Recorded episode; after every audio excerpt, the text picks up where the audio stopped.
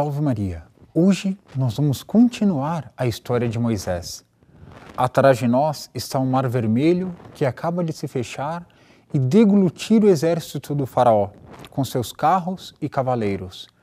Agora Moisés está diante do povo, eles entraram no deserto e vão começar uma longa jornada, uma longa caminhada que, além de nós conhecermos a história sagrada, vamos tirar muitos princípios para a nossa própria vida espiritual.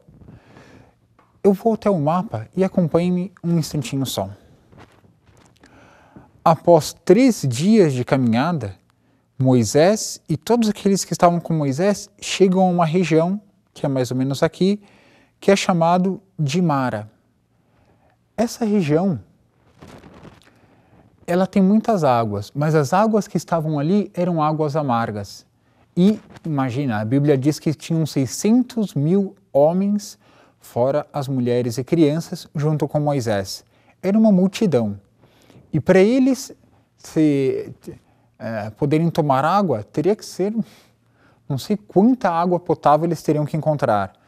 E uma vez que essas águas estavam amargas, por isso aí vem o nome de Mara, dessa região, que quer dizer amargas, Moisés toma aquele mesmo cajado que intercedeu diante do povo uh, israelita e abriu o Mar Vermelho e depois fechou o Mar Vermelho, esse mesmo cajado agora é to tocado na água e as águas tornam-se doces. E aí todo o povo pôde se descedentar, tomar a sua água e ficar tranquilos. Depois de alguns dias, eles descem mais um pouco pela costa e chegam a uma cidade que é mais ou menos aqui, que se chama Elim. Nessa cidade, agora o povo, além da sede, está com fome. E como Deus vai fazer para matar a fome de tanta gente? Vem agora um milagre que Deus vai produzir e que vai acompanhar o povo todo o tempo que ele estiver no deserto. Desse milagre, o Padre Alex já disse já deu alguns dados muito, muito valiosos que é a respeito do maná. Moisés pede a Deus que envie alimento para este povo, mas vale a pena nós notarmos que o povo se revolta contra Deus várias vezes, tanto nas águas de Mara, como agora no maná que vai cair em Elim. Todos, todas essas vezes que o povo necessita de algo, ao invés de pedir a Moisés para interceder junto a Deus, eles revoltam-se, falam mal de Moisés. Por que não tiraste do Egito para nos fazer morrer diante nesse deserto miserável? E Moisés intercede a cada vez que o povo se revolta, Moisés intercede por ele e pede a Deus que sacie este povo. E Deus ouve as preces de Moisés e faz o que? Faz cair aqueles granulados que toda noite, como um orvalho, como um floco de neve, caía sobre o deserto.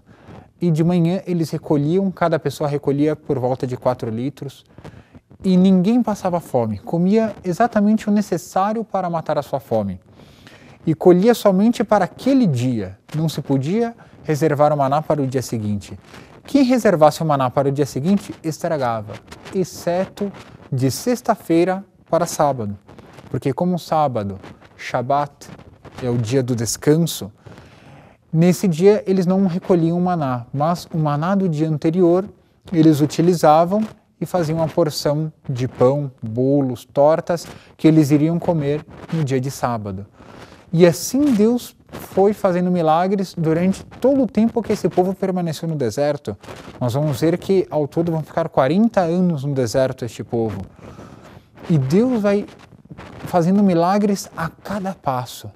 O maná, já tiro esse símbolo espiritual, ele vai representar ali para este povo, vai ser uma pré-figura, melhor dizendo, da Eucaristia, o pão dos anjos que Deus vai enviar aos homens, vai instituir na Quinta-feira Santa, através da Santa Ceia com nosso Senhor Jesus Cristo e os apóstolos.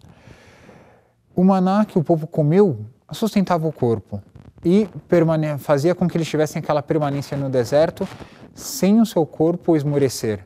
No entanto, o nosso maná, o maná do Novo Testamento, a Sagrada Eucaristia, a Santa Hóstia, que é o próprio sangue, corpo, alma e divindade de nosso Senhor Jesus Cristo, não alimenta somente o corpo, mas e, sobretudo, a alma. A nossa alma fica cheia de Deus, fica entusiasmada, cheia de Deus. Ela nos alimenta e nos dá a vida eterna. Então, este maná que nós lemos no Antigo Testamento prefigura a Eucaristia. E Deus foi mantendo este maná. E a mesma coisa vai acontecer no Novo Testamento. Deus vai manter o sacramento da Eucaristia através dos sacerdotes até o fim do mundo. Então sempre haverá missa e nas missas haverá também a Sagrada Eucaristia. É o pão que nós, enquanto peregrinos neste deserto, e usando as palavras da oração Salve Rainha, neste vale de lágrimas, é o que vai nos sustentar para nós termos coragem e força para caminharmos no deserto desta vida e alcançarmos a terra prometida, que para nós será o céu. Além do maná, eles continuam a descer e vão chegar numa região que é chamado a região do Sinai. Antes, porém, o sogro de Moisés, que chamava-se Jetro, nós vamos lembrar que vivia era um sacerdote de Madian, viu que Moisés passava o dia inteiro atendendo casos particulares, de uns contra os outros. É esse que roubou não sei o que do outro e tem que resolver quem, quem tem a razão. Ah, não, mas ele pôs esse tecido, esse manto no meu terreno, portanto faz parte já da minha família. Então eram discussões de casos pequenos. E o sogro de Moisés viu que isso ia levar Moisés a a esmorecer, a morrer, porque era tanto caso que ele ficava de manhã até a tarde só resolvendo esses casos particulares. Então o que fez Jetro? Aconselhou a Moisés um bom conselho de reunir outros anciãos e que esses homens julgassem os casos deste povo, e somente as causas de grande importância levassem até Moisés. E assim foi feito. Moisés instituiu, a mandos de Deus mesmo que concordou com essa, com essa proposta de Jetro, instituiu alguns anciãos que julgavam este povo. E somente as grandes causas levavam até Moisés, que resolvia se encontrando com Deus. No Sinai, eles chegam nessa parte que representa é uma cadeia de montanhas do Sinai e que inclusive bem provavelmente ali ficará também o Horeb, o Monte Horeb, onde Moisés recebeu a sua vocação pela primeira vez, que Deus apareceu numa sarça ardente. Neste Sinai é uma cadeia de montanhas, via-se as manifestações de Deus. Deus pediu três dias de jejum para que o povo se preparasse para a manifestação. E eu vou ler um trecho, alguns versículos da Bíblia, que mostram um pouco dessa manifestação grandiosa de Deus para este povo. Vou colher a Bíblia.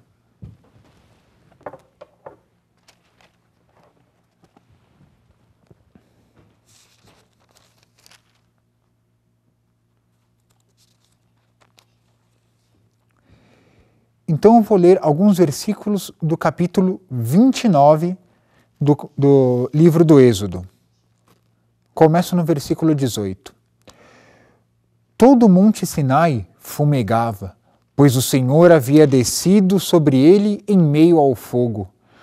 A fumaça subia como de uma fornalha, e todo o monte tremia violentamente.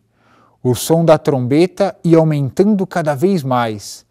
Moisés falava, e o Senhor lhe respondia através do trovão.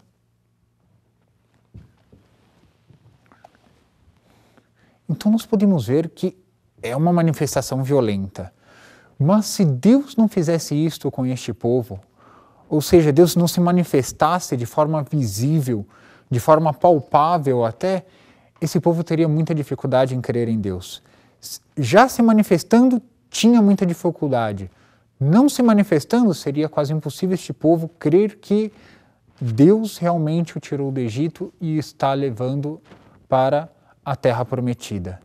E é neste monte, Moisés vai permanecer aí 40 dias e outras tantas noites, vai nos dizer a Escritura, e ali Deus vai dar as tábuas da lei, os mandamentos da lei de Deus como nós conhecemos. Em duas tábuas, Deus vai pôr os dez mandamentos.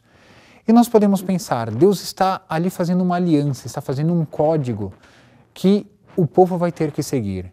E nós não podemos ter a mentalidade de que Deus é, foi, teve uma atitude autoritária, ou seja, impondo mandamentos para que as pessoas seguissem.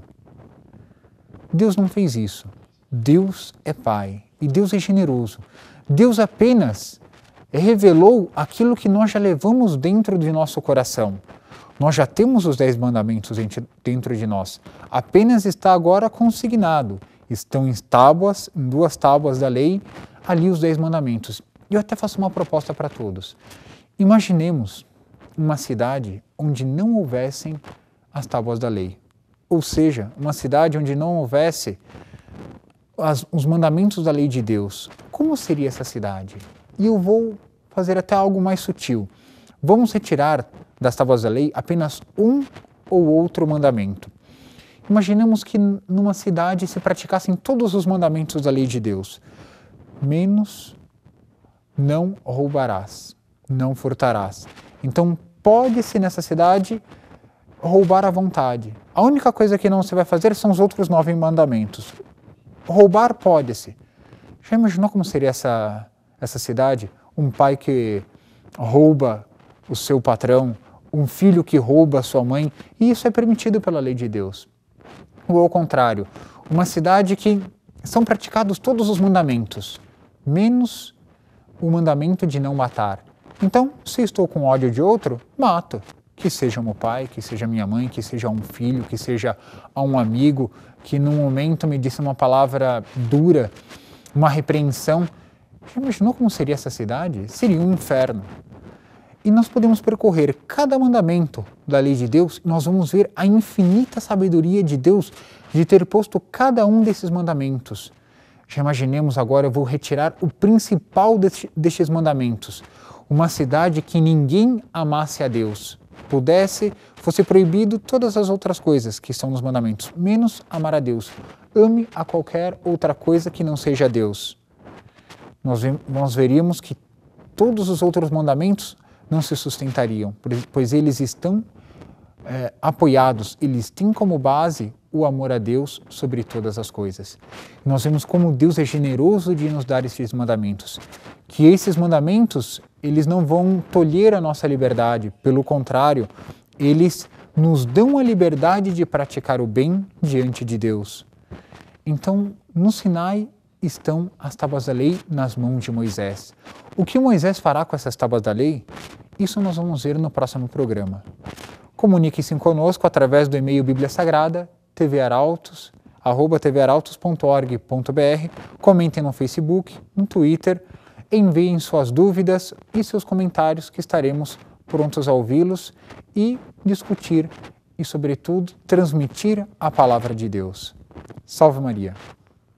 you.